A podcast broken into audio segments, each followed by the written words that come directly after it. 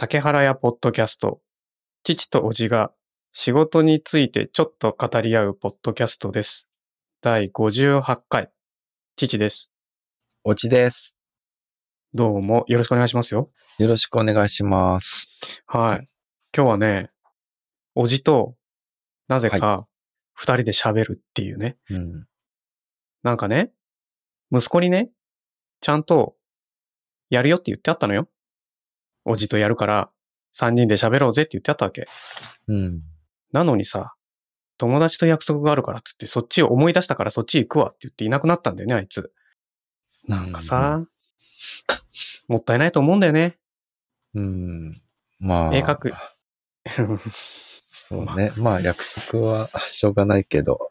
そうそう、約束してたんかいみたいな。だって昨日言ったじゃんって思うわけ、父としてはね。うん。せっかくね、いい機会だからうん。なかなかさ、今、ほら、息子も遠くに住んでるから、うん。あ会う機会がないじゃない？うん。うん。おじおばとか、おじおばん家に遊びに行くこともそうそうないしさ。うん。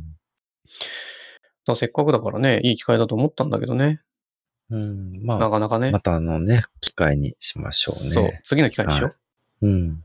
でさ、今日は父とおじの会っていうことになったんですよ。つまり、うん。なっちゃいましたね。なっちゃったんだよね。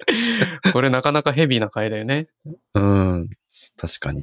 う。うんなんかさ、我々はさ、うん。一応兄弟になるわけでしょ？うん。まあ、義理の兄弟ね。だから、おじが、お兄ちゃんってことでしょ？うん。まあ、そういうことか。おお兄ちゃんでしょ？うん。なんか不思議な感じだよね。なんかさ、あんまり兄と弟みたいな感じで話すことないよね。うーん、まあ、そこまでね、意識してないし。まあ年も一緒だしね。我々がね。うん。うん。なんかうんあんまりそういうの、兄貴だ、弟だみたいな感じの雰囲気普段からすることもないから、どうなんだろうね。なんかこういう時に、どういう話をするのが、その大人の兄弟っぽい会話になるのかなっていうのはね 大。人の兄弟。そうそうそう。なんかさ、子供の兄弟ってもうとにかくじゃれ合ってる感じするじゃない？うん。大人の兄弟って何なんだろうねみたいな。大人の兄弟ね。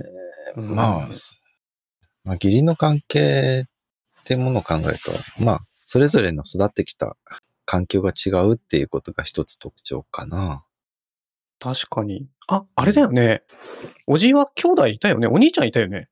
兄貴がね、二つ上で。そうだよね。そ何回か会ったことあるわ。あう。の、あーカメラマンで。だよね。うん、カメラマンやってる。あれ、カメラマンの兄は、今どこにいるんだっけ？とえっと東ね京、いや、あの、広島県。ああ、うん。そっかそっか。じゃあの、の道ね。あ、はいはい、あ、いいとこね。うん、うん。三部作のとこね。そうそうそ そのさ、兄と会うことってさ、まあ、広島と東京じゃない？ううん。そうそうないよね。うん、まあ全国いろいろ移動はしてるんだけど、実際会う機会もないしね。何年も会ってないかな？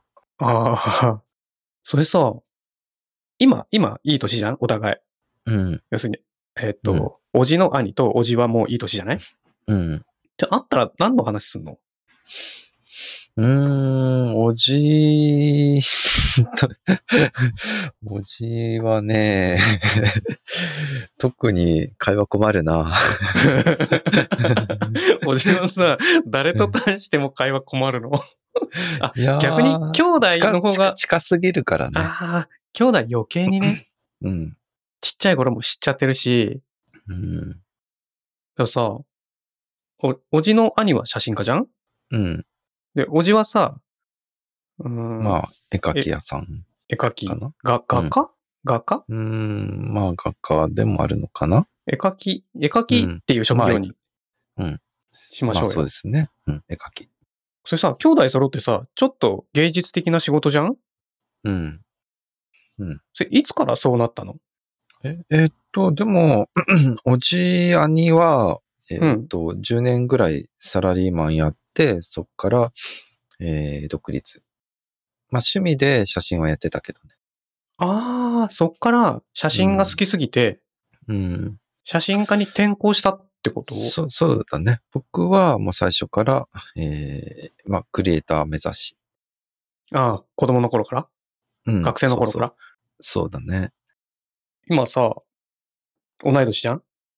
うん。つまり46歳じゃないですか。うん。もう7になった？うん。あ、な、あ、7だったか。なった？うん。そしたらさ、え、おじは大学行ったの？うん。俺の日芸に行って、日芸ってなんかちょっと、うんなんかそう油絵を、うん、すごい油絵をやったんだけど、だだけど？うん。あの、結局、アニメの方に転校して。ああ、そうんなんかおじの油絵ってそういや見たことないね。うーん。いや、い家に飾ってるかな？え、ある？うん、あるある。あ、そうなんだ。じゃあ見てないだけか。うん。それさ、もう大学出てずっとこの仕事一筋？っうん。でしょ？ずっと、そうだね。てことはさ、25年やってんだよね。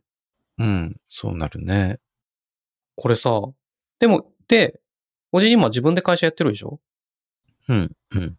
うん、やってますよ。それはいつから？えっと、会社は10 2009 年だから12年。あ長っ。うん。2009年うん。か、ら今の会社を作って、うん。そこからはずっとその会社でやってるってことじゃん？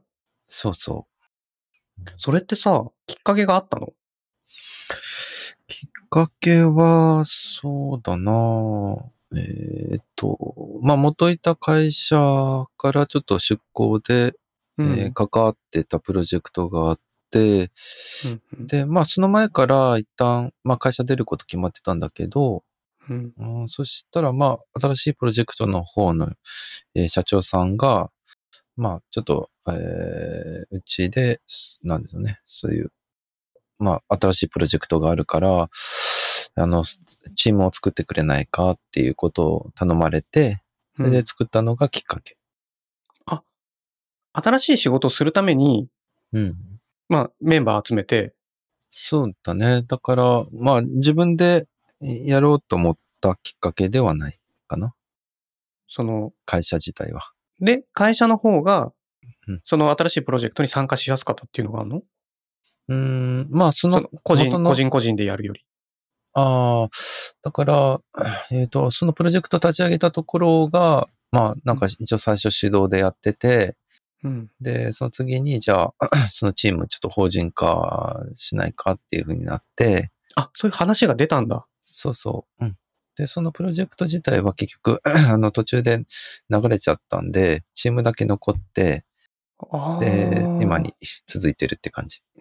すごいね。うんあ、じゃあ、法人化するきっかけは、あうんで、法人化したけど、その時やってたプロジェクトは日の目を見てないんだ。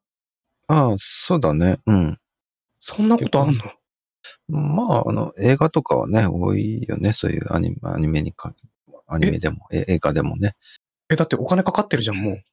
まあ、その、完全途中まで行って止まるっていうんじゃなくて、えあー動き出しの時に、あ、はいはいやっぱはい。りなくなるっていうのは割と多い。ああったりするんだ。うん、うん。その作品を作るってなって企画して、じゃあ企画チームをどうしようか。ってなった時にそうね、チームとか、あるいはお金が集集まらなくて、やっぱやめようっていうふうになる時はあるね。ちなみにうん、法人化する時ってさ、何人かチームを集めたんでしょ、うんなんでおじが社長になったん？うん？んうんと、ん？社長にっていうか、いや、まあ僕が、要するに僕に集め、そのメンバーを集めてくれって、っていう依頼だったから。なんかさ、うんおじってさ、うん。そういうの苦手そうじゃん？うーん、雰囲気よ？雰囲気。えっと、雰囲気よ。どういう12年、12年も人会社やってる人にさ、こんなこと言うのもなんだけど。あえっと、人集めるのが？うんあの、会社を経営するみたいな。うーん、会社、えっとね、多分、クリエイターの中だと、もともと、えっと、マネジメントの方に寄ってるタイプあ。だと思その、会社を作る前から、う。うん、そうだね。そういうそういう仕事をすることも多かったってこと？役割をすることが？と、まあ、例えば、なんか美術監督とかをやった時とか、まあ、普通は絵描くだけ、まあ、その絵を描くチームの親方みたいな感じなんだけど、僕の場合もその頃からあの、エクセル使ったりとかで予算管理とか、そういう、うん、ペース管理とかしてたから、それは、なんだろう、うん、なんだろう、人によって違うんだよね、そういうのが。だから、あの、絵描くことだけやりたいっていう人は、なんかそういうのあんまりやりたがらないし、もう本当に感覚だけで、マネジメントなんか進めるんだけど、僕の場合、まあ、マネージ、うん、マネージャーとしての、なんだろうな、えー、まあ、傾向として、やっぱり、なんだろう、何もや、そういうのがないと不安になっちゃう。うん、自分自身が？うん、そう、自分自身が不安になっちゃうから。その、スケジュールとか、そうそうそう。予算とか、うん。丼でやったら、うん。ちゃんとできんのかよって逆、自分が不安になるんだ、うん、そうそうそう。そういうタイプなんで。あうん。あ、じゃあ全然イメージと違ったわ。うん、あ、そうなんうん、あとすごいしっかりしてんね。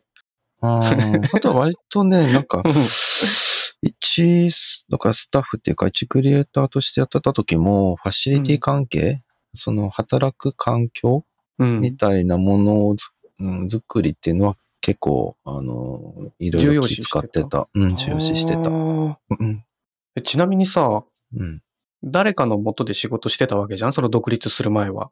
うんうん。そこのやり方を参考にしたりとかもしてるの？参考、うん、まあ参考にできる部分もあるけども、元のところはまあ大きな会社だったから、そこまで自分で動けなかったりするんだけど。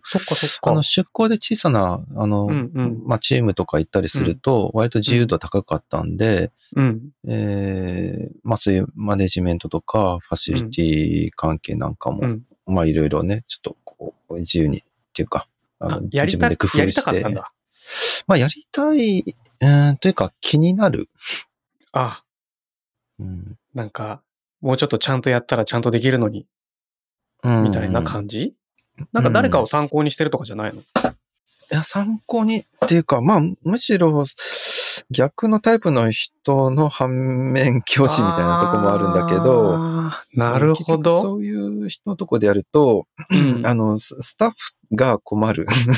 ああ、詰め込まれて、追い追い込まれてって形に、うん、で、ペース配、そう、あの、スケジュール配分とか、もう、あの、わ、わかんないし、その、じゃあ、その、休日出勤がね、続いちゃったりとか、うん、で、結局、能率も、クオリティも上がんないっていうとこ考えて、まあ、普通に、単純にやっぱりいいものっていうか、クオリティ高いものを作りたいって考えたときに、はい。うん、あのー、なんだろうな、親方が、よし、徹夜だ頑張るぞって言ったって、あの別にその 何枚かぐらいしか変わんないんですよ。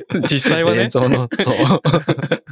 そんなすげえかけるわけじゃねえんだよっていうね。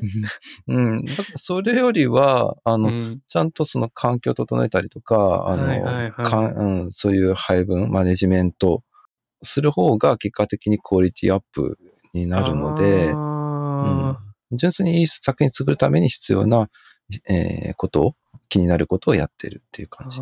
なんかさ、父の仕事ってさ、あの、コンピューターを使ってソフトウェア開発してみたいなことをやるんだけど、うん、あの、依頼されて作るっていう仕事ももちろんあんのね。うんうん、で今はやってないけど、そういう仕事は。昔もよくやってて。うん、でこの業界って、まあ、歴史は浅いんだけど、こう失敗が多くて、もともとね、性質的に。うん、で、失敗が多かった。ってことあ、そうそう。うん、ほんとね、業界的に失敗が多かった。あの、プロジェクトの管理が下手だった。うん。だから、よ、期日通りにできないとか、うん、予算をすごく超過するとか、うんうん、その思ったクオリティに届いてないうんとか、すごく頻繁にあって、うん、で、それを改善するための方法論みたいなのを、こう、世界中の賢い人が考えたり実践していったっていう歴史がああって、うんうん、そういうの書籍化されてたり、うん、こうまあネットでもそういう情報いっぱいあったりとかするのね。うん、で、まあそういうのを参考にしながら自分たちでも取り入れて、うん、自分たちのやり、やりやすいやり方をピックアップして実践していって、今に至ってるんだよね。それいろんな会社、誰もみんなそうだと思うんだけど、うん。うんうちの業界だったらね。うんそのさ、おじの業界ってさ、そういう、こう、マネジメントの方法論の成功談、失敗談みたいなのって共有されてるの？業界として。うーん、あんまりされてないかもね。まあ前よりはだいぶ少しマシかなとは思うんだけども、うん。うん、あちょっとやりにくいところもある、もともとの性質として。うんあちょっとコントロールしにくいっていうかね。あ。あ、そうなんだね。うん。まだ、だからコンピューター業界の方が見、見通しやすいのかね。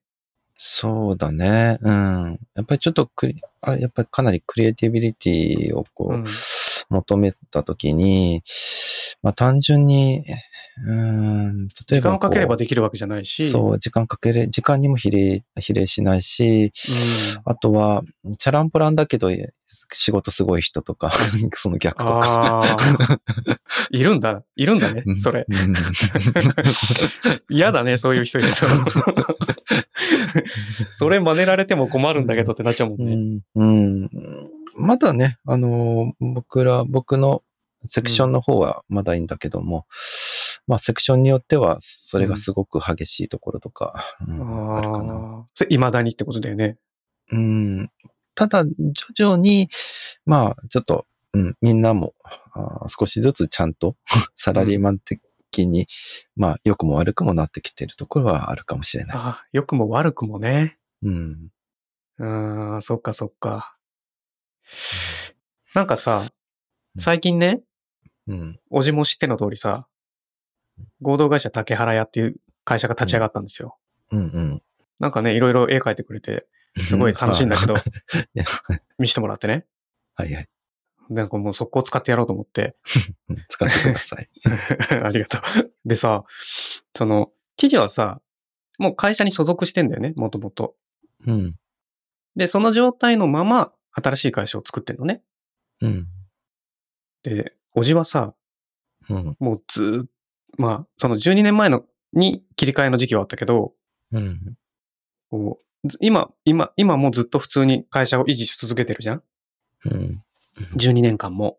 まあ、そうですね。12年ってすごいじゃん？うん。?10 年持たないっていうじゃん？大体が。ああ、まあ一般的にはね。うん。なんか気をつけてることとかあんの、そうだね。うん。まあ、まず、目先のことに引っかからないことかな、目先の利益に。ああ、それはなんか、例えば、わかりやすいのある？うーん、例えばその、利益優先すると、うん。当然クオリティって下げられるんだけども、まあもちろんバランスは取りながら、うんう。うん。ん、やっぱりちゃんと一定のクオリティをこう出すように。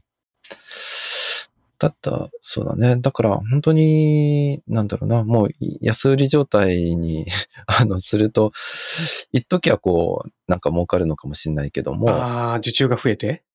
うん、でも結果的にやっぱりそこで、やっぱクオリティの評価っていうのが必ずついてもあるんで、うん、やっぱ長い目では絶対影響出るし、あ、そこですげえ安く、例えば人も安く雇ったりして、仕事も安く受けてう、ん、うん、そうんの大量にこなすみたいなことやっちゃっても、うん、まあすぐ評判も落ちちゃって、うん、息切れしちゃうみたいな。そうだね。あーその感覚はでもうちも一緒だな、業界的には。うん、うん、なるほどね。うん。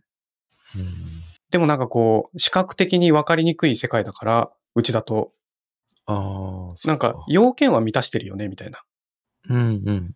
その、定義した要件は満たしてるけど、めっちゃ遅くない？これとかさ、うん、なんかいちいち、たま、たまにエラー出たりとか、いちいち処理が遅かったりとか、うん、なんかそういうこう、定義しきれなかった問題を、まあしょうがないかって言いながら使ってたりする人もすごい多いんだよね。うん。なんでかってそのシステムを作るのにもう何百万何千万ってかけて作って、もう受け入れちゃったから、うん、で、最初に定義した通りに作ってるんだからって言われたら、まあそうなんですけどね、みたいな。うん。なんかね、ど、なんか、す質が良くないもののまま受け入れ、ちゃ仕事が完了しちゃうことをよく見る。うん。なんかそう、それ、それやっぱり変えるのはすごい大変なのかな？そう、有料になる。またお金払えってなる。その作る側にしてみたら。で、うんお願いした側にしてみたら、え？ってなるしね。うん。だから今はその昔のそういうやり方で起きるパターンが出ないように、もうちょっと小さく成果が見えるように。うん。今まではバージョン1でお客さんに完成ですって言ってたのを、うん。バージョン100ぐらいまでにしましょうっていう開発のスタイルの方が、うん。あの、失敗が、舵取りがすごいしやすい。バージョン3まで行って、うん。で、まだ全部の機能はできてないみたいな。でも使い始めてる。で、バージョン40ぐらいに行って、だいたいできてきたねって思ったけど、もうなんか仕事の仕方もちょっと変わったから、バージョン41では最初に決めたイメージよりもちょっと方向修正しようよとかってずらしやすいんだよね。うん何個もバージョン重ねるってやり方にすると。ああ、なるほどね。何回もリリースする。うんうんでも、無理じゃん。映像の世界なんて。うんリリース、一発勝負だよね。うんまあ一発勝負だね。うん。で、比較的、やっぱり、あの、視聴者の声が、まあやっぱダイレクトに届きやすいっていうのはある。特に SNS 時代になってから。あ、怖いね。うん。だから利益とかを優先すると、そっちが反応がうんダイレクトに来て評判がダメになっていくみたいなのうん。がそうだね。起きやすくなってる？うん。うん。だからね、えー特に実写と比べても、やっぱアニメの方って、あの、なんだろうな、こけ落としが効かない。例えばメインのね、すすごいメインキャストで有名な役者使ったら、まあそれだけで、まあ持ってくれるとこあるけども、じゃあアニメの場合、まあどんなに優れたキャラクターデザイナーとか、がいても、最終的にそれをこう絵にしていくのって、やっぱこう、えー末端の動画スタッフだったりとかっていうものの絵を結果的に見てるわけ。一人の人が全部書いてるわけじゃないもんね。そうそうそう。うん。だからその管理も含めたまあ芸。術のひやっぱりスタイルなんだよね。それ大変だね。うん。だってクオリティまあねに差出るよね。そうだね。だから、単純にその優秀なクリエイターだから、できる、それだけでできるわけじゃないっていうか、そのマネジメントの影響もす大きいっていうかね。作品をきちんと成功に持っていくためには、うん。うん、なるほどね。めっちゃ大変じゃん。うん。まあね、それはどういう仕事でもそうですけどね。なんかイメージしにくい。あの、パッとイメージしようと思っても、うん。めっちゃやんなきゃいけないこと多くないって思っちゃう。うん。まあそうだね。なんか、これじゃない。例えば絵絵一枚描いたとするじゃない？うん。で、これ、ここじゃ、こここれじゃないってなったら書き直しになるんでしょ？うん。まあそれは書き直しとか修正とかね。うん、その他、他の絵と合わせてバランス取って、そそうだね。うん。その工程の終わりって、まあ、うんまあそのセクションの、あの、監督。まあ美術だったら美術監督。作画だったら作画監督。はいはいはいはいはい。の求めるクオリティに達したらやっと、いそのシーンのそのうん。絵は完成に持っていけるけど、それがずーっと続くんでしょ？うん。まああとはね、スケジュールとか、とかのバランスになってくるんだけど。ああ、そっか。それもあるもんね。うん。でもさ、その会社を運営する上で、まあ、気にしなきゃいけないのは、その、うん。さっき言ったみたいにさ、目先の売り上げにうん。惑わされないようにするっていうのはあると思うんだけど、うん、じゃあさ、おじ個人としては、何を、その、気をつけてるの？うん、個人として？うん、その、えっ、と、マネジメント、マネージャーのしての顔と、うん。絵を描く人の顔と2個あると思うんだけど、その絵を、を描く、マネージャーの仕事としては、その、設備をしっかり整えるとか、うん。うん。予算とかスケジュールの管理とかすごい気をつけてると思うの。うん。で、会社の社長としては、目先の売り上げにとらわれないような経営スタイルをするっていうのをやってるうん。っていう話だよね。じゃあ、うんうん。その絵描きの個人としては何をすごく気をつけるの？気をつけて、こう、ずっと、なんか一本あるの？一個なんかあるの？す。ごい気をつけてるみたいなことが。それでも、うん。ちょっとずつ変化していくの？気をつけることって。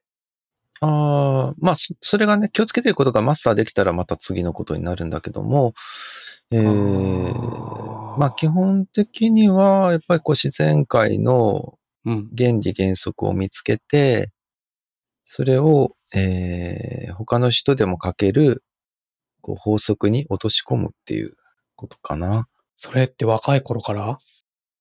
そうだね。うん。すごい、その、ものの見方は若い頃からそういう風にものを見て、うん。その、絵に落とし込んでいくってことをずっとやってきてるの、うん。まあ、技術っていうものが、まあ、一部そうなので、やっぱり、そういう見方しないと。と、うん、書けないのでね、じ実際問題。それってさ、うん。この間ね、うん。絵描いてもらったじゃん。うん。うん。で、昨日とかもさ、うん。見してもらったりとかしたけどさ、うん。その、法則を見つけ出すって言ったじゃん、さっき。うん。自然界の。うん。うん。その目線で似顔絵とかロゴを描いた時の法則とか、その、なんていうの？特徴の見つけ方が天才的だなと思ったんだよね。はい、ありがとうございまちょっす。と、ちょっと 褒めちゃうけど。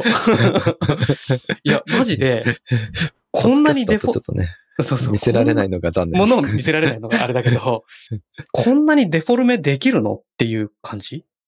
ああ、それってさ、その原理原則の部分だけ取り出して描いたら、そこだけに残るじゃん？うんうん。で、究極的なデフォルメだと思うわけ、それって。うんうんうん。それがさ、その背景じゃなくても同じアプローチが取れて、なおかつ応用が効いてんな、こいつすげえなって思ったのよ。ああ、なるほどね。うん。あの、まあ、アプローチの仕方って、まあ、いろいろあるんだけども、うん。まあ、特に、えーまあ、僕が描いたような似顔絵は、結構ちょっと記号化を思いっきりこうするタイプのもので。だから、例えば、そうだな、うん記号化って、例えば何かに例えたらこんな形とか、うん。っていうものに、別のものにこうリンク付けするような思考回路なんだろうね。ああ、あ、じゃあ、うん本質を捉えるだけじゃないんだね。あ、まあ、それも本質を捉える、あの、捉えた上でなんだけど、さらに発展させて置き換えてるもんね。うん、そうだね。だから、例えば、その自然物だったら、うん。じゃあ、こう、杉の木とかうんっていうのを、形を、じゃあ、漢字にの形に当てはめるとすると、えっ、と、糸、糸の形かなとかね。糸っていう漢字の字。ああ、うん言われてみたら、うん。ああって思う。あ要するにあの、うんクリスマスツリーみたいな形ってことだよね。そうそうそうそうそう。うん。そのフォルムがね。で、そう。で、あれも、えー単純に、えーこう、三角っていうだけじゃなくて、うんうえーん。こうなんだろうな、スパイラルに成長していってるような流れなんだよね。よで、糸のその筆の軌跡っていうのがちょうどそういう字になる。確かに、糸ってそんな形だね。スパイラルなそうそうそう。感じするもんね、ちゃんとね。そうそうそう。そこに紐づけるんだ。うんうんまあ、そうすると、例えば、一般の人に教えたりするときなんかも、そういううん例え話、うんあー例えで言うとこういう形っていうのが説明しやすい。木はこういう風に育っていくから、うん。例えば杉だったら糸の絵をイメ文字をイメージすると分かりやすいみたいな説明の仕方をするの。うん、そういうことだね。すごいね。うん全然想像できなかった。今、杉って言われて、普通に漢字の杉思い浮かべたもん。あの、ちょんちょんちょんって3本線引いちゃったもん。うん。全然ダメだね、うんそれね。うん杉の字を思い浮かべただけだもんね。うんだからね、なんかね、そういう記号化って、まあ、どっちかっていうとね、東洋的な感性だと思うのね。あ、そうなの、うん。あ、でもあれか。西洋画の感性で本質捉えるってなると、もうちょっと、なんだろうな、えー少しアートに近い形の捉え方になって、えーその、まあ、例えば立体的な、うんまあ原理原則をちょっと求めるみたいなところがあるんだけど、なんだろうね、北斎漫画的な、もう特徴を、こう、非常に明快に強調して、うん、強調してやるってなると、うん、まあ割と、そうだね、あんまりちょっとリズムじゃない、本当に、えー、こう、発想？発想っていうのかな。うん。なんかた、多分東洋人独特の、なんか、まあ、感性っていうのが多分あるんだろうね。そういう結びつけやすさみたいな。それは多分、言語とも、と多分リンクしてんじゃないかなっていう気もする。それ、漢字っていうのがあるのかもね。うん、表意文字、うん、そうそう。その音を表現するんじゃなくて、意味を表現するっていう字の形。うん、そうだね。うん、で、普段、うん、み読み書きしてる？そうだね。もしかしたら、そういう風景とか、人の顔っていうのも、なんかリンク付けて、どっか、あの、脳の奥の方で繋がってるんじゃないかなっていう気もする。うんうんうん、あ、じゃあそこは、たくさんものを知ってれば知ってるほど、うん、表現し、えっと、発展しやすい、うん、転換しやすいっていうか、そういうのもあるのかな？うーん、まあちょっと難しいとこだと思う。あの、まあ確かに量も大事だと思うんだけども、うん、まあそれがちゃんと、なんだろうね、脳の中でネットワークができるかと、形成されるかどうかっていうところかな。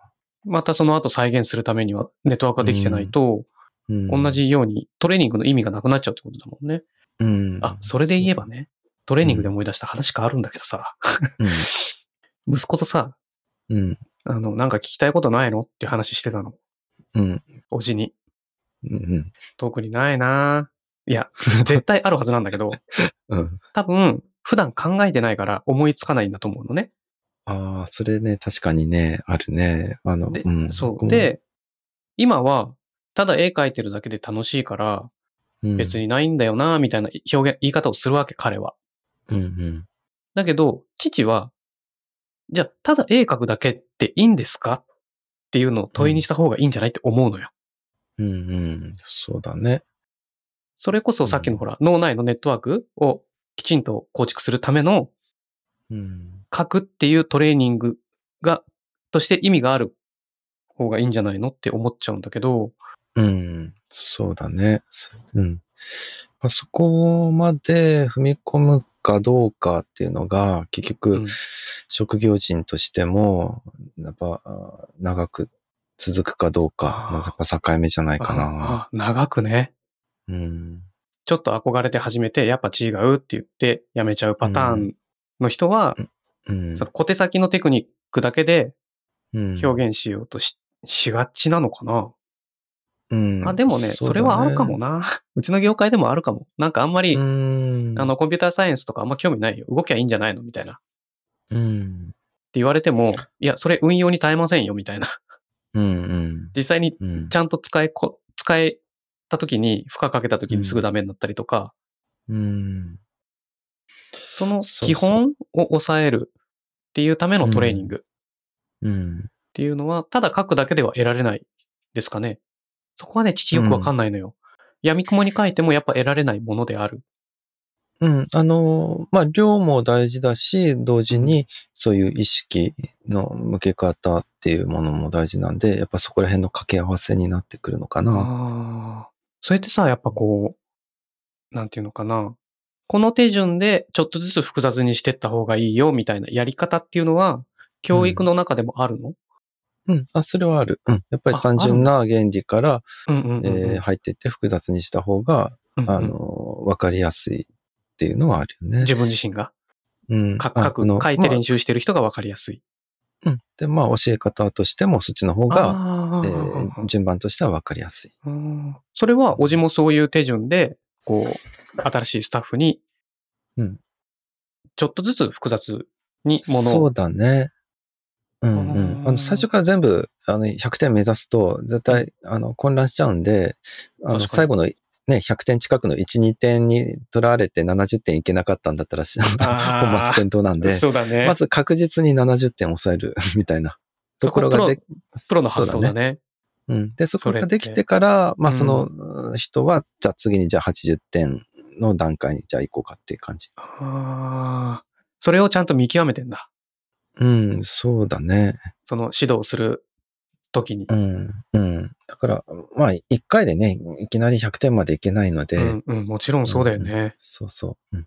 たくさん失敗して、なんで失敗したかを教えてあげて、うん、まあ失敗っていうか、正しい表現になり、なってないよねっていう話だよね。うん、違うそのかな？うだね。違うのかな？うん。まあ、いやいや、それで合ってる。うん。うんなんとなくイメージね。なるほどね。うんすごいね。うんじゃあさ、その、息子にね、うん。おじが、おじはでも最近の息子の絵見てないからわかんないかもしれないんですが、まあうん、始めたばっかりだっていう前提だとしてですよ。うん、でまあ実質始めたばっかりみたいなもんなんで、うん。うん。アドバイスをするとしたら何のアドバイスをする？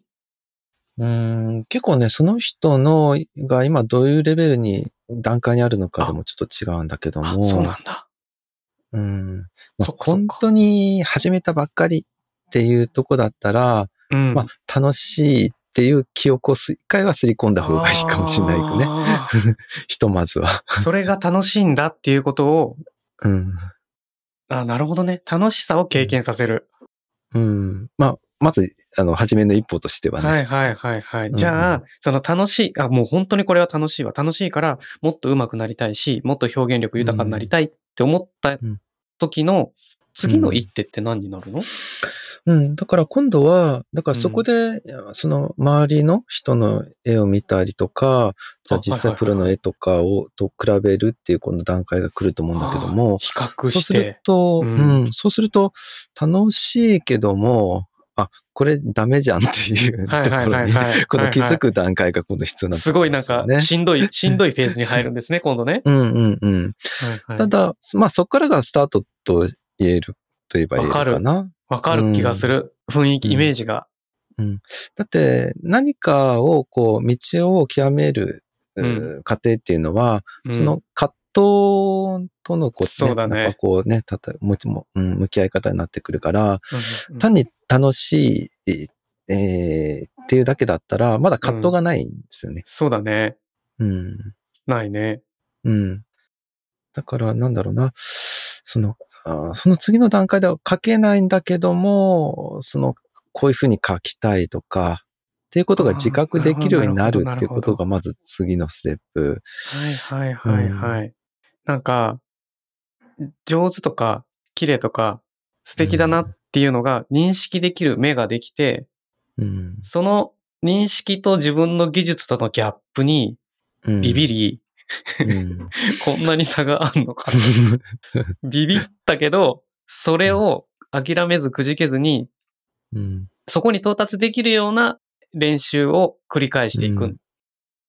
うん、そうだね。ただ、まあ、ある意味そこで戦ってるのが、まあ本当に、えーまあ学生、就職っていうものを目指すんだったら、うんその学生の人みんなっていう風になっちゃうんで。うん。だからその中で、じゃあそこで、えーあ、やっぱきついわってなっちゃう人と、うん。そこをこうね、あの、そういう負荷が楽しいって思える人の差ってどこなんだろうっていうことになってくるんですよね。これさ、ずいぶん前に、うん。おじのね、ツイッターを見て、うん。まさにそれって思ったつぶやきが一個あったのよ。うん。うん。あのね、あのね、最近あんまり、たまにしかツイッター見ないから、だいたい流れてっちゃってんだけど、その時たまたま目にしたのが、うん。例えばその、なんだっけな、あの時なんて言ってたんだっけな、心地良くないからって逃げ出したら、うん。その、な、なんだっけな、それじゃダメなんだよみたいな。なんでかっていうと、うんうん今ストレス感じてるのは、今自分ができないことをやってるからストレスを感じてるんで、うん。そこで逃げ出すと、もう逃げ出すことが前提の、逃げ出す自分を覆せないから、常に逃げる自分になっちゃうみたいな。うん。そうだね。うまく伝わった今。なんかそういうようなことを140文字で、うんあの、ちゃんと埋まってたのよ。おちょ、うまいこと言うな、みたいな。うん。一回逃げちゃうと、逃げた過去の自分を否定できないから自分が。また逃げ、げちゃうっていう。そうだね。そうそそう。で、ストレスなんてあって当たり前なんだ。だってやったことないことやってんだもんって。っう。うん。ていうのがワンツイートだったんだよね。うんうん。うん、おじいいじゃんと思ったんだよね。ちょっと、じゃあ、そっといいねしといたけど。あありがとう。うん そうそう、なんか、うんその辺の認識となんか同じような、うん。そこの差って何なんだって感じあるよね。そあのね本当にその、負荷を楽しめるのか、うん負荷からなんとか逃げ出そうって思っちゃうのか。うん。あのね、それはね、もう、結構やっぱりもっと小さい時のやっぱベースがすごく大事になってくると思うんだけど、うーん。なんだろうな。あの、消費者としての生き方をずっとやってると、ああ、なるほど。うん。やっぱりね、あの、わからないものっていうものが、ただ不快なものでしかなくなっちゃう。あ、なるほど。うん今なかなか面白い話だね。うんあの、なんか意味を含んだストーリーだと、よくわかんねえわ、みたいな。でも単純にストーリー展開していくと、話がわかりやすいから面白いって思っちゃうみたいな。うん、それもあるから、多分そういう意味で言うと、どんどんわかりやすいもうストーリーばっかりになっちゃうっていうかね。ううんん。あの、ここまで説明しなきゃいけないのかくらいなそれはね傾向がこうね、さけああるんだけど、その解釈の余地は残してるんだよ、作品として、みたいなのも許されなくなっちゃうってことだもんね、そうなるとね。うん。だから、まあ、ある意味すごく浅くなっちゃうっていうのかな。ああ、そっかそっか。消費するっていうスタイルだけで、そだと、う。うん。認識が、そうだね。うん。だから今、わかりやすいっていうのは、今の自分のレベルの範疇に入ってるからわかるや、わかりやすいそうだねわ。けそう、でそうだね。うん、そんな気がする。でも、今わからなくても、あの、将来分かって、もしかしたら成長させてくれるものっていうのは、今わからないものが必ず含まれてるってことだから。あの、そう、わかりやすいものイコール快感っていう基準に当てはめると、すごく不快といえば不快なんだけど、うん そこを乗り越えた体験が少なくなればなるほど、えうん、あの、そこに対する耐えられる力ってどんどん弱くなっちゃうし、その、深い乗り越えた喜びっていうのもどんどん弱くなっちゃう。そうだね。すっごい単純な例えだと、柔らかいものしか食べなかったら、柔らかいものしか食べられなくなっちゃうんだよね。うん、そうなんだよね。でも、硬くて美味しいものいっぱいあるし、硬いもの食べれるから、こう、うん顎も鍛えられて、うん、なんだったら結果、美味しいものが増えるし、うん、顎が鍛えられることで、パフォーマンスが上がることも多いんだよね、食いしばれるから。うん、うん。あ、運動とかだったらね。うん。やっぱそれも同じような、まあ全然違うけど、事象は。うん、うん 物理の一事象になっちゃうけど、まあそれも似たような発発想なんだろうなってちょっと思っちゃったね。うん、そうだね。だから、まあ、まあ、今のその経済の仕組みの中で生きてるから、うん。やっぱね、だんだんやっぱ消費者マインドって強くなっちゃうんですよね。あの、どんどん。そっかそっか。まあそれはしょうがないと。うん。だからそうだねただ、まあそういうものが、うん。まあ何をもたらすかっていうところの怖さっていうのはやあっぱり、るね。しうん、知っといた方がいいのかな。そうだね。うんそうだね。まあそれはでも想像力とか、またそっから先を思い描く、まあ知識も必要だろうしね。このままいったらこうなってしまうだろうなっていう、結構正確な予測だったり、経験談だったり。うん。だからね、父は、あの、成功体験の本をうん。読むのはあんまり面白くなくて、ほうほう失敗を書いてる本の方が意外と好きなのね。うんうん。あの、ビジネス本とかでも。うんうん。成功ってさ、たまたまじゃんって思っちゃうわけ。ああ、まあ、しあの、運が良かったっていううんことが結構引っかかる。うんあと、その人だからできたみたいな。うんうんでも失敗って、同じことやったら誰でも失敗するよなって感じがするの。そうそう、うん、失敗の方はね、やっぱパターン化しやすいよね。パターン化しやすいじゃない。で、そのパターンいっぱい知ってれば、自分はそれを避けていけばいいし、うん本当に失敗するかなと思ったら、失敗のパターンの中からダメージ少なそうなやつ試せるんだよね。うんうん、確かにね。で、ダメージ少なそうなやつを若い子にやってごらんって言ってやらせるわけ。失敗したでしょって。うん。でもそれダメージ少なかったからよかったね、みたいな。でもこっちでやったらダメージでかかったよってうん。伝えやすいしね。うん。なんか、性格悪いのか？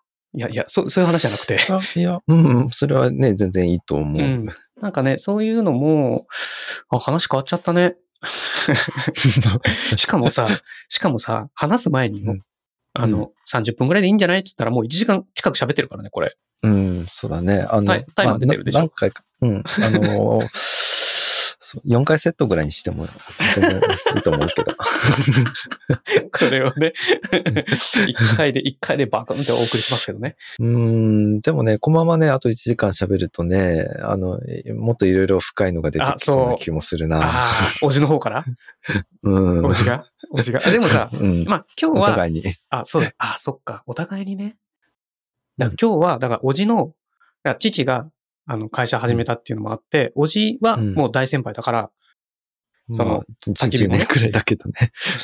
焚き火もうん、会社も大先輩だから、おじの、その仕事のね、仕事をどういうふうに捉えてるのかなっていうのを、うん経営者目線だけじゃなくて、その、アーティストとしての話もちょっと聞いてみたかったんだよね。うん、うん。なんかさ、おばがいるとさ、うん。話がしっちゃかめっちゃかなんじゃん あの、あっち行ったりこっち行ったりするから、うん。あの、悪い意味じゃなくてよ。あの、うんうん広くなっていくじゃん。うん。狭めたいんだよね、父は。うん。今日もちょっとしっちゃかめっちゃかしちゃったけど。うんその、まあ。だからまあ、仕事の話も、うん。ああ、なるほど。確かに、でもこのまま煮詰めていくっていう方法もあるんだよね。うん。その、そうね。この集中度の中でね。うんうん。あれか。おじってさ、うん普段すごい仕事してる時ってさ、うん。あんまり休憩しない派？うーん、そうだね。まあ、集中すると休憩しないかな。もうぐわーって続けるの。うん、そうだね。それができるんだ。うん、まあ、あの、食べるより優先できるかな。ああ。父はね、すぐ休憩する派なんですよ。ほうほうほあの、もう本当にポモドーロっていうやり方があるんだけど、それに近いぐらいの、こう、まあ本当に20分やったら10分休んで、20分やあ 20, 20分やったら5分休んでとか、なんかそういう、う。うん。なんかこう、短いサイクルで、ガッガッガッガッって書い書いていくんだよね。うん。いまあ、長い時間ね仕事の、うん仕事の種類にもよるかもね。あの、絵描くのは割と長いんだけど、人とのミーティングうんとかは割とエネルギー使っちゃう。あ、だからなるべくこう、30分とか1時間に収めて、うん。まあ、長くなったらちょっとやっぱ休憩がちょっと必要というか、切り替えがいる。うん。そっか。でも、え、あ、なるほどね。同じ集中力の使い方でも違うのか。そうだね。まあ、どっちかというと先天的に絵の方はもう、うんあの、耐えられるようになってるんだけど、ストレス耐性が異様に高いみたいな。うん。あの、割とビジネススキルとして、あ後で身につけたものっていうのは、あの、もうちょっと、あの、そんなにね、歴史が 長くないので、休憩がいる感じ。自分自身の中で。うん。なるほどね。そっかそっか。まあでもずっと父もプログラム書いてたけど、あープログラム書くときはもうずっとい休まずにいける感じ？いや、行かない。休む休む。あうんのー煮詰まることがあるんだよね、やっぱり。あーあ、まあ、01のものなんか特にね。ああ、そうそう。あれこれってなんで正しく動いてないの今。ああ、なんでなるほどこれって。正しく動いてないのっていうのを書いててもわかんないんだよね。だから、書くのやめなきゃとわかんない、考えられないんだよね。あーあれ？って。思って、紙に書書いたり、図を、図にして書いたりとか、へえ。で、パッてアナログなんだ。アナログなの。父はね。うんで、書い。て、あ、そっかそっか、このパターンだったらうまくいかないわってなったらまたカタカタカタカタカタって書き始めるのよ。うーん。なるほど。で、やってると、あ、もう休憩しないとちょっと、んなんかコードが煮詰まるみたいなうん。感じなんだよね。うん。意外とずーっとキーボード叩いてないんですよ。ああ、なるほど。まあでもそれはそうなのかな。まあ、はそうだね。01はやっぱすごくエネルギー使うよね。で、例えあばー1にしたものを、そういうもんまあ10まで仕上げる段階ってなると、うん、まあある程度こうね、きあのー、決まりきった部分もこう作業として入るから、まあもうちょっと楽じゃら、まあそういう意味ではあ楽なんだけど、ね。スタートさえ切れれば、絵を描くときは、こう、もうちょっと集中できるって感じなのかね？うんそのあの、なんだろうな、すアイデアさえまあ浮かべば。うん、アイデアから作る場合はね、やっぱりアイデア部分が一番大変っていうか、なってくる。読めない部分になってくるんで、で、まあアニメみたいに分業してると、もう大体アイデアは決まった状態でオーダー来るから、降りてくるんだ。そうそうそう。だから割と作業に集中できるっていうかね。あそっか。もうその通りに作る必要があるからっていうイメージ、うん、そうだね。うん、そこにオリジナリティ入れないで、みたいな。先生みたいな、うん、そうだね。あの、まあ、末端になるほど、その部分、オリジナリティ入れる余地っていうのは少なくなってくるんだけどね。うんうん、そこだけなんかタッチ変わっちゃってますよね、なっちゃう。そうそうそう。そっかそっかそっか。確かに、確かに、そうか。うん。ただ、ね、そういう意味でちょっと違ったりするのか。そうそう。ただちょっと面白いこと言うと、うん、その末端に行くほどオリジナリティ、うん、あの出せる余地ってどんどん少なくはなるんだけども、うんうん、その中でもやっぱ出せる部分っていうのがあるわけね。あるちゃんとオーダーを、あの、うん、汲み取りつつ、まあ、ちょっとしたこととかね、ちょっとした部分になるんだけども、で、結局そのちょっとした部分ができないと、より01のポジションってやっぱ立てないんですよ。そうだね。そんな気がした、今一瞬。あの、うまく言語化できないけど、うん、結局、オーダーした、されるわけじゃん？こういう感じでお願いしますってされて、そうそうで、誰かやっても同じ結果が出るわけじゃないもんね。うん。あで、例えばオーダーされた分の、えー、で、まあ、10なら10で、うん、まあ、あの、上げるとか、まあ、8以上はこう上げるみたいなのは、うん、まあ当然として、うん、プラスアルファその中で11まで上げた人っていうのは、あの、次の、あの、うん、なんだろうな、01に近いポジションに上がれるよね。そっか。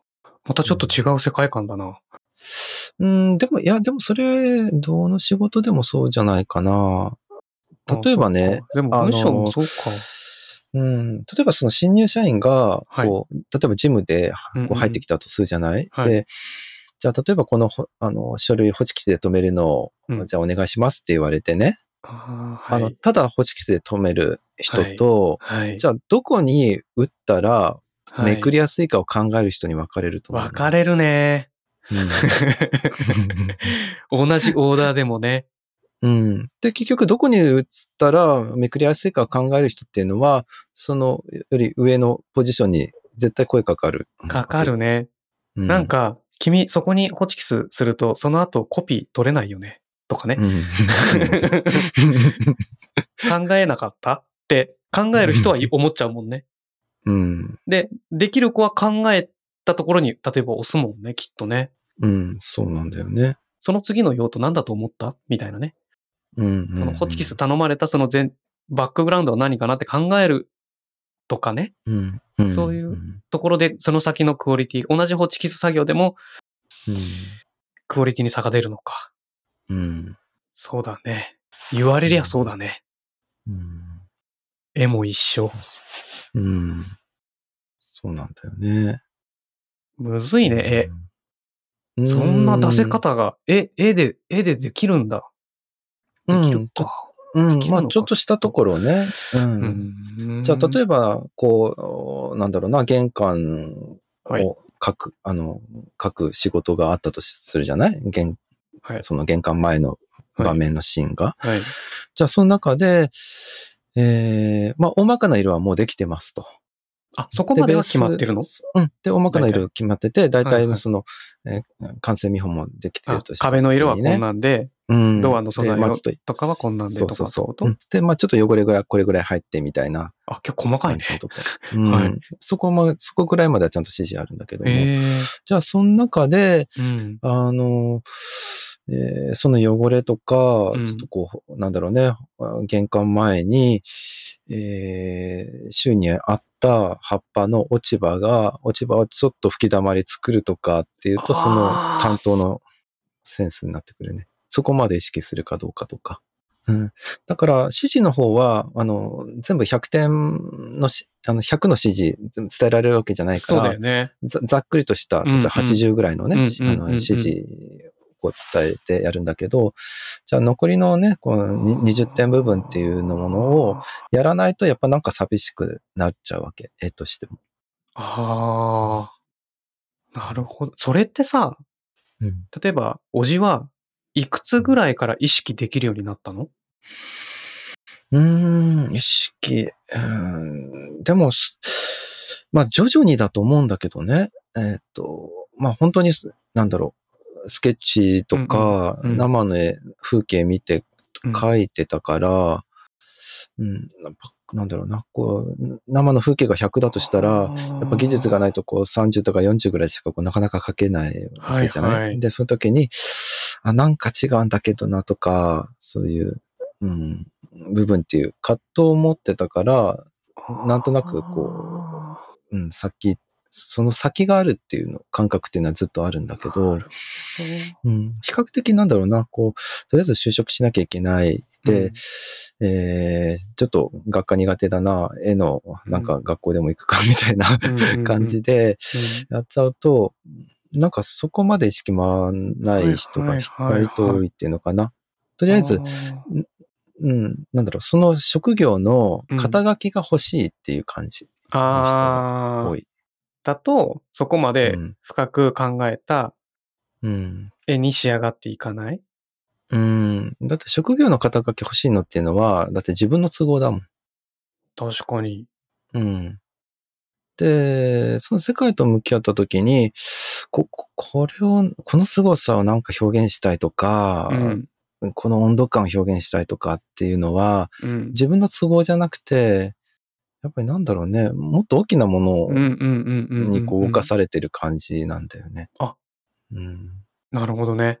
すごいね。あ、最初、さちょっと前に話したさ、あの、うん、やっぱりこう、ちょっとできるようになって楽しさを知って、その後に、現実との差を知って、うん、あいいものを認識できるようになって、自分ではまだ実現できないなっていうところに、こう、ギャップを感じて、こう、うー、もっと頑張んなきゃって思って差を埋めるのと同じことだよね、それって。だからそれのいいものが、スケッチだったらリアルな景色ってことなんでしょ？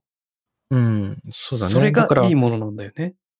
うん、そうだね。で、その、まあ、いいものを見て苦しむって言った時に、うん、自分がそういう、なんだろうな、ポジ、単純にそういうポジションじゃないことを苦しむのか、その、リアルな世界ってもっと美しいのにっていうものと表現できないことを苦しむのか。そう、苦しむのかで、結構やっぱね、レベル変わってくるんだよね。そそっかそっか、ただのド M なのか。うん、それでも本質的には、M と S で言ったら、S の方が表現できない自分に憤ってるイメージになっちゃうな。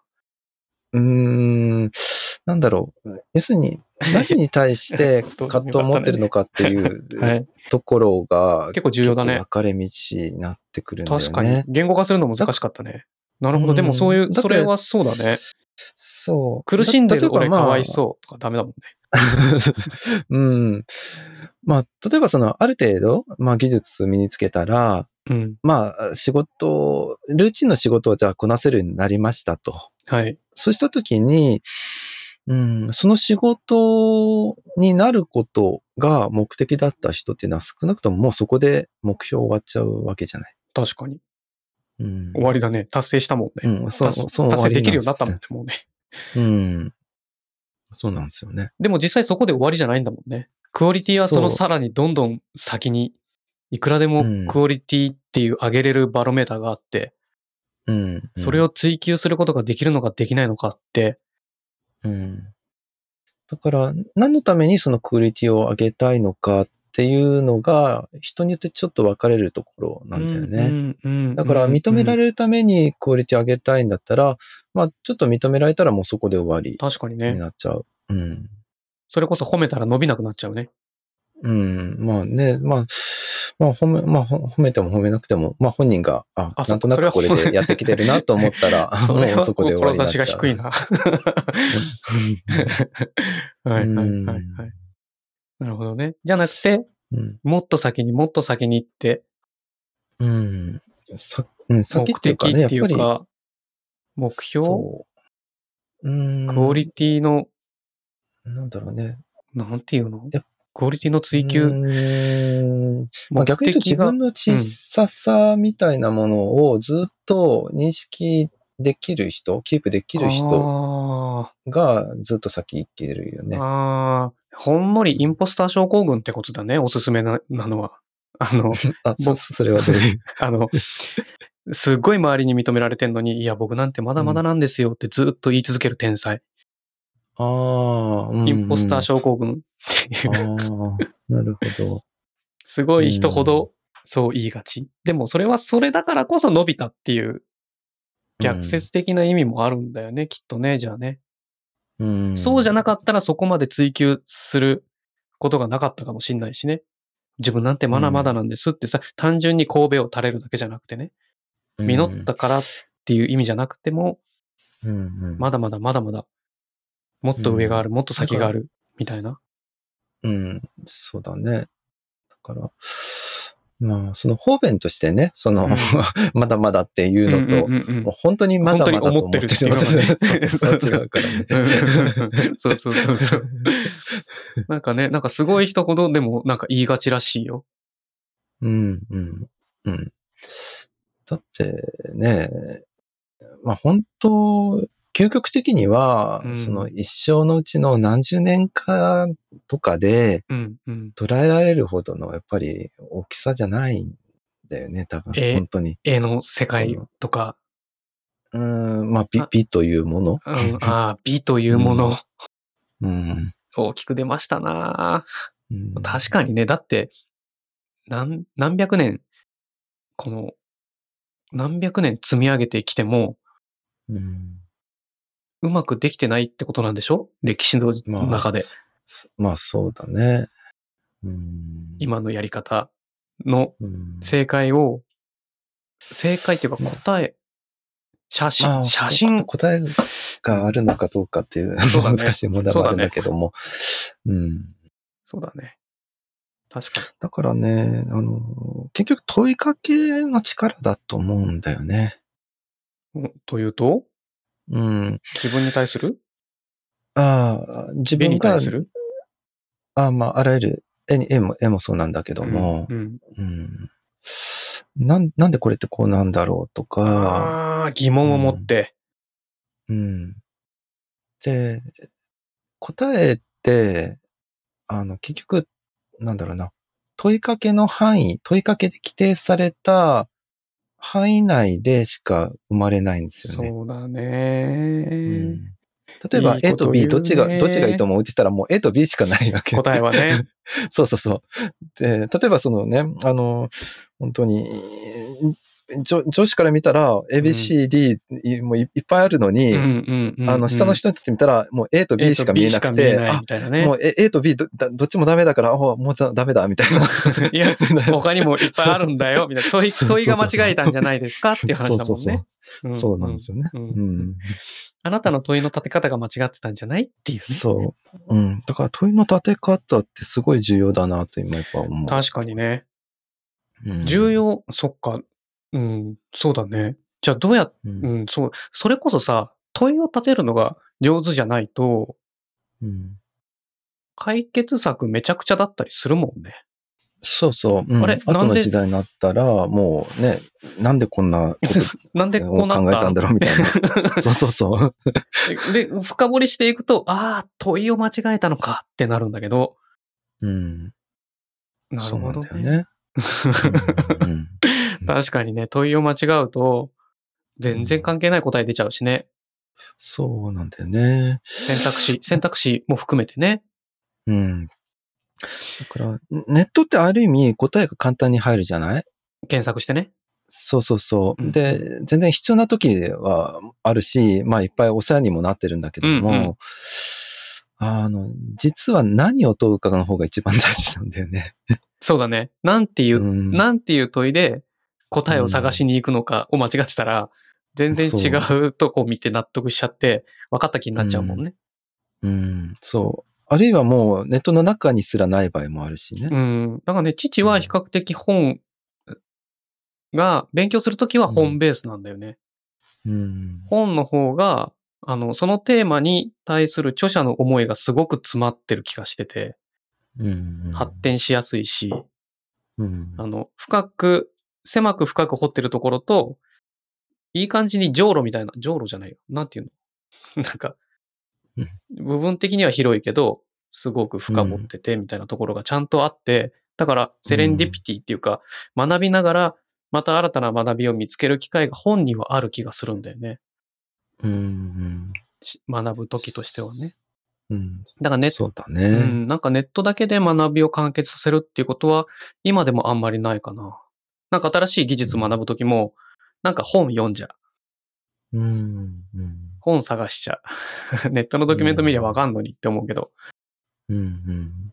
作った人の、技術を作った人の思いは分かっても、なんか、どういうモチベーションでそれを使うのかとか、自分ごとじゃないことに対してはそこまで想像力働かないから、うん。想像力働いた人の書籍を読んだ方がしっくりくるな、うんみたいな。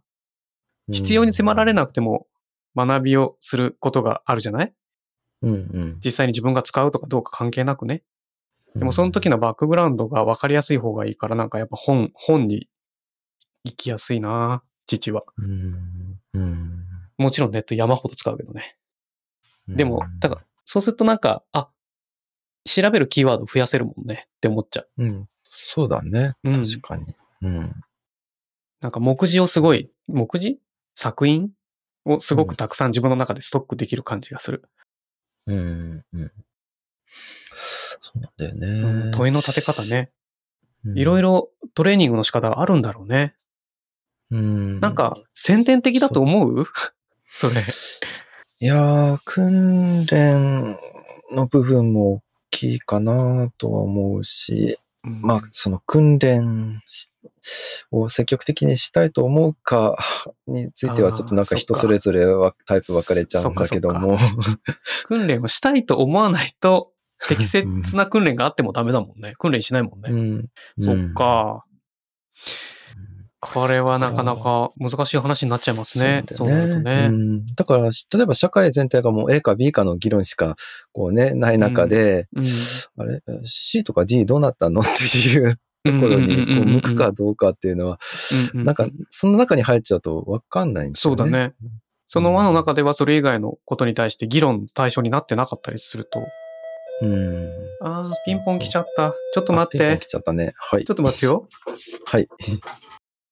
いやー、水が届きましたね。あ、水？はいどんなの飲んでるんですか？